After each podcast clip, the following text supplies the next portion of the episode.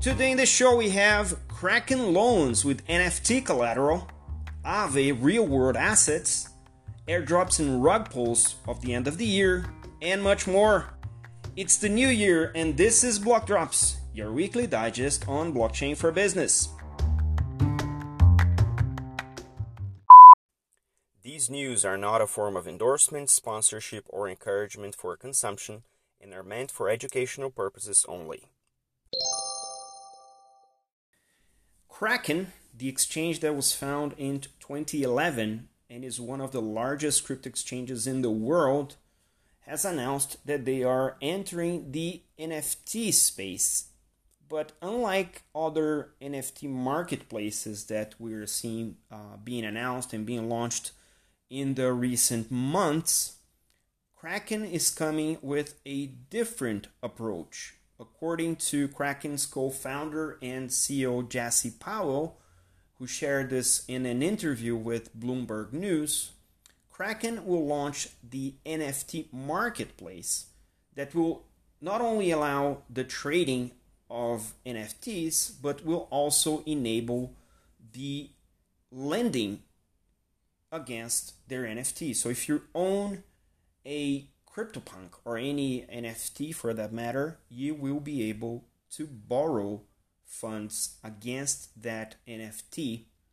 According to Powell, uh, Kraken expects to enter the NFT space early in 22 with hopes to add these new features uh, according uh, throughout the year um, and that will determine the liquidation value of an NFT and whether it can become a collateral for loans or not.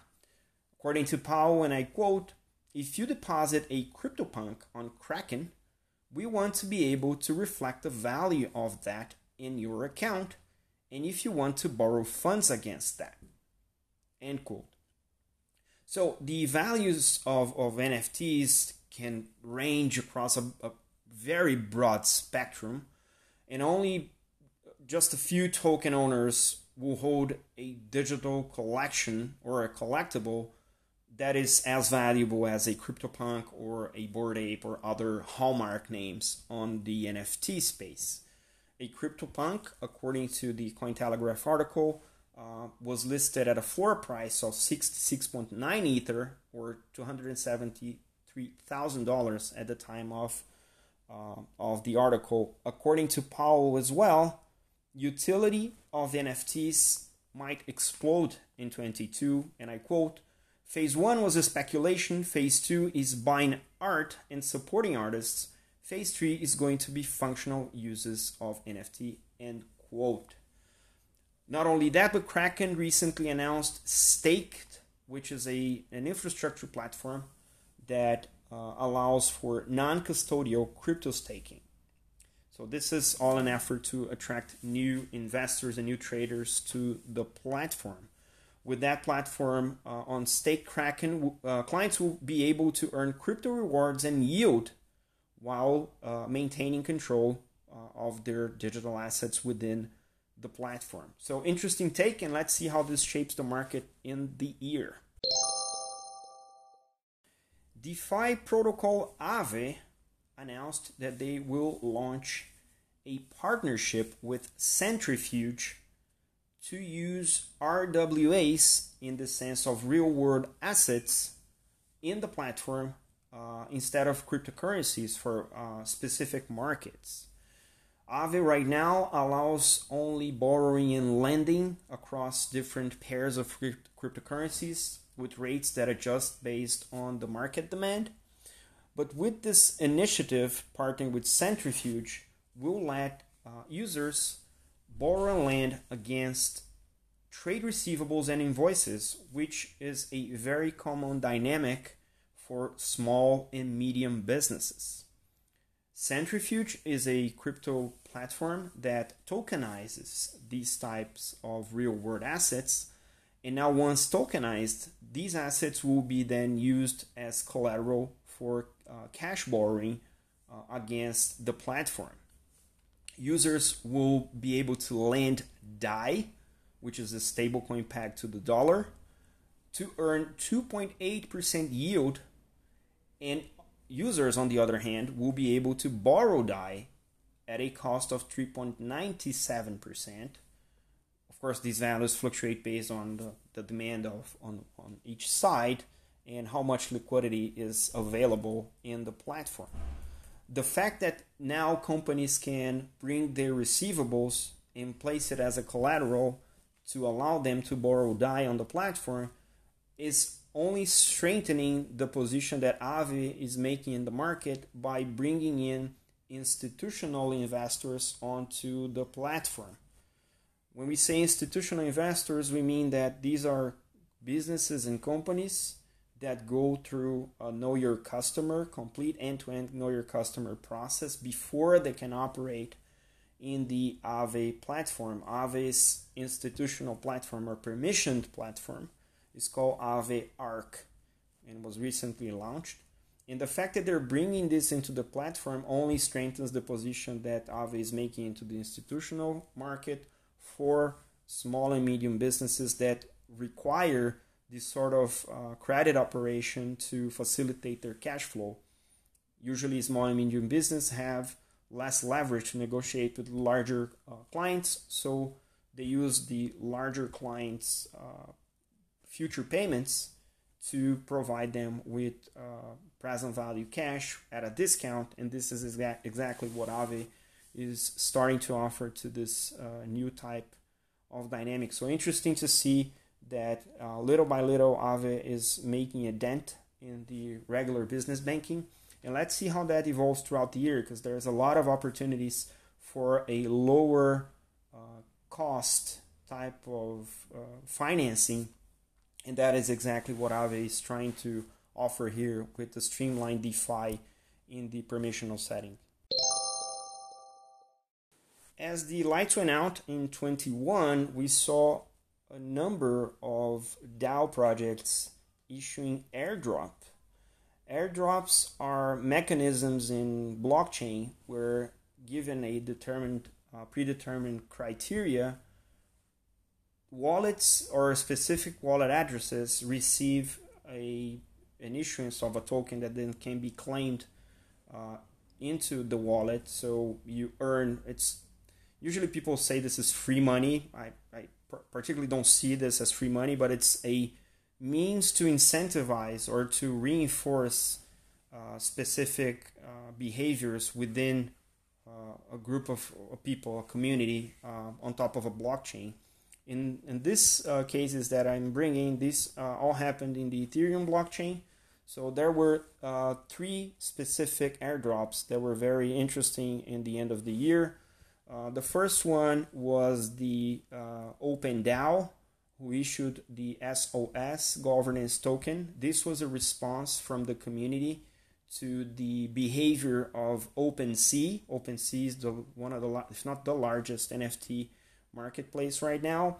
Uh, the community demanded uh, that they issued a governance token for the, the, the frequent flying users to be able to uh, collaborate within OpenSea. That didn't happen, uh, and then the community organized themselves to have this OpenDAO uh, to launch a competing marketplace, and now it has its own SOS token, which then exploded in value uh, in the in, in the in the days after it in the hours it was launched, uh, and then of course had a, a, a bump on the price. Uh, the other one was uh, the gas DAO, uh, which was thought to be as an offset for those who spent a huge amount of money on gas fees within Ethereum. Of course, this was, in terms of a dynamic, was beneficial, but you had to spend gas to claim your gas DAOs as well. So it's sort of a conundrum. But it's interesting that there's communities that are thinking about the economics or the tokenomics around Ethereum in, in that regard. And the third one was the EAR token that was uh, announced uh, as a means for measuring your EAR uh, of activity in Ethereum. It's a project called EtherWrapped. But according to the analysts that went through the smart contract, initially it wasn't found – uh, no problems in the smart contract for the EAR token, But as it turned out, there was a feature called revoke ownership that then only allowed the uh, issuers or the, the, the launching team of the smart contract to create a honeypot where users can only buy but they can't sell the asset, which means that the price only goes up and then sort of masks what is happening with the digital, digital asset. And uh, right after uh, that honeypot was set up or the, that instruction was activated, the uh, entity responsible for that smart contract was able to pull uh, almost 60 ether from the scam, which was roughly $225,000, uh, into a uh, wallet.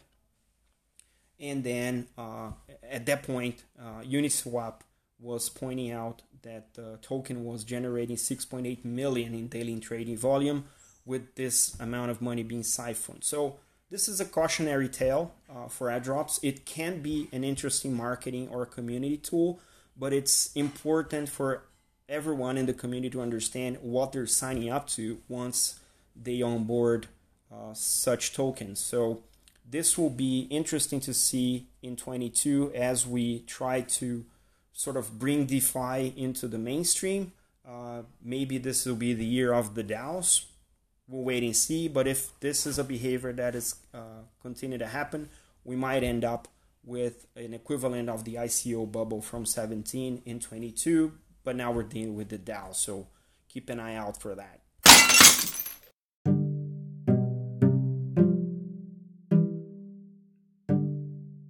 And because the week was packed full of news, here is more. A DAO is emerging to fix Blockbuster and turn it into a filming streaming service. FTX, the crypto exchange, is offering $1 million for banks to accept stablecoins. Swift is aiming to participate on tokenization processes. CryptoPunks, the NFT collection, now have a CEO. GameStop announced the, the launch of their NFT marketplace.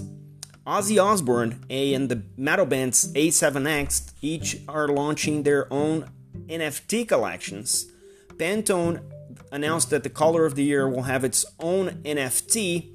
Instagram announced that they're starting to support NFT. L'Oreal announced their own NFT collection. Decentraland held a New Year's metaverse party. And Eminem is now a bored ape. Polygon announced that white hackers patched a 24 billion Matic token bug.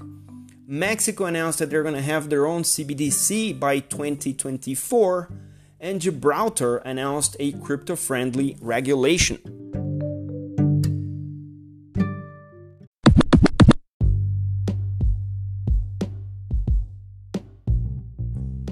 Block Drops podcast is available on Anchor FM, Spotify, Google Podcast, Apple Podcasts, Numis, and iColab. You can reach out to us through Instagram at Blockdrops Podcast, on Twitter at BlockdropsPod, and via email blockdropspodcast at gmail.com.